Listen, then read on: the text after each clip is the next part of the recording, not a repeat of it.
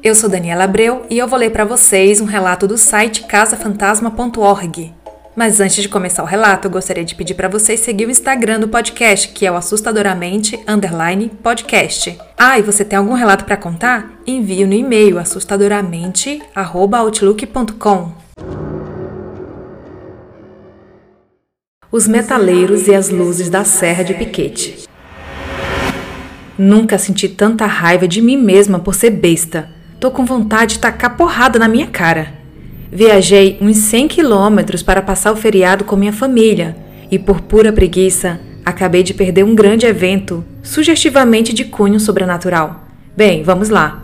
Meu irmão, que eu já contei nos relatos Os Metaleiros no Convento e O Senhor dos Raios, juntamente com alguns remanescentes da banda, resolveram subir a Serra da Mantiqueira em direção ao município de Piquete, aproveitar o tempo quente e passear um pouco naquele bucólico, porém misterioso local. Aí o motivo da minha raiva. Eles me convidaram e até insistiram para eu ir com eles, mas como eu não estava afim de passear, espremida numa caminhonete velha, acabei por não ir. Que ódio!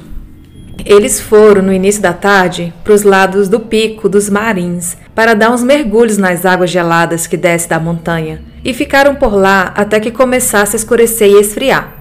Então começaram a juntar as coisas e colocar na saveiro cabine dupla. E quando eles iam sair, um suposto engraçadinho acendeu um canhão de luz forte bem na cara deles. É lógico que de início levaram um baita susto, mas acharam que deveria ser brincadeira de algum conhecido deles zoando, pois as cidadezinhas são pequenas e todo mundo conhece todo mundo. O problema é que eles se esquivaram do foco em vão e não conseguiram descobrir de onde vinha o foco.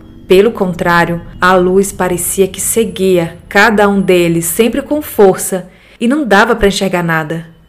Eles começaram a xingar, mas acabaram ficando amedrontados porque, sem querer, perceberam que eram os últimos a sair de lá e o local antes lotado de gente estava vazio. E eles estavam moscando por lá, no meio do mato, numa região considerada assombrada e cheia de histórias bizarras de mortes, desaparecimentos e afins. Juntaram as coisas depressa e meu amigo Tiago, o tal que se atirou na cama do meu irmão no relato do convento, já estava em pânico, quase chorando de tanto medo.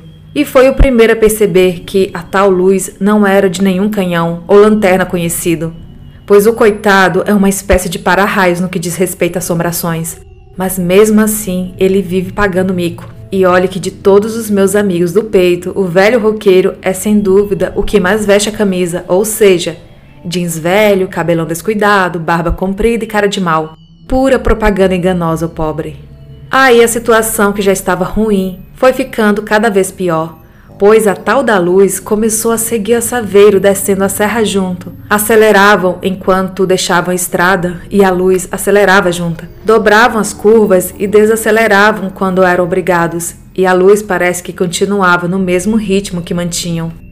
Eu já conheço relatos de luzes misteriosas nas estradas, mas foi a primeira vez que ouvi uma história de uma testemunha ocular. Portanto, não há nada de original neste fato, e isso reconheço, mas no quesito Serra da Mantiqueira, mais precisamente no Pico dos Marins, tudo ganha ares assustadores. A tal luz os seguiu até que desceram toda a serra e alcançaram a BR 459. Pois até nos atalhos de planície a luz os seguiu por algum tempo e desapareceu de repente, tão estranhamente como apareceu. Aí, ao chegar, eles queriam me matar, pois falou que eu deveria ter visto também. E é claro que eu daria tudo para presenciar este evento. Até porque, além de não temer, pelo menos eu penso que não, mas como eu fico com o pé atrás, isto sim eu fico, afinal é o tal pico. A região ficou nacionalmente famosa na década de 80 com um desaparecimento até hoje inexplicado do escoteiro de São Paulo. Esse relato foi enviado por Jaqueline Cristina.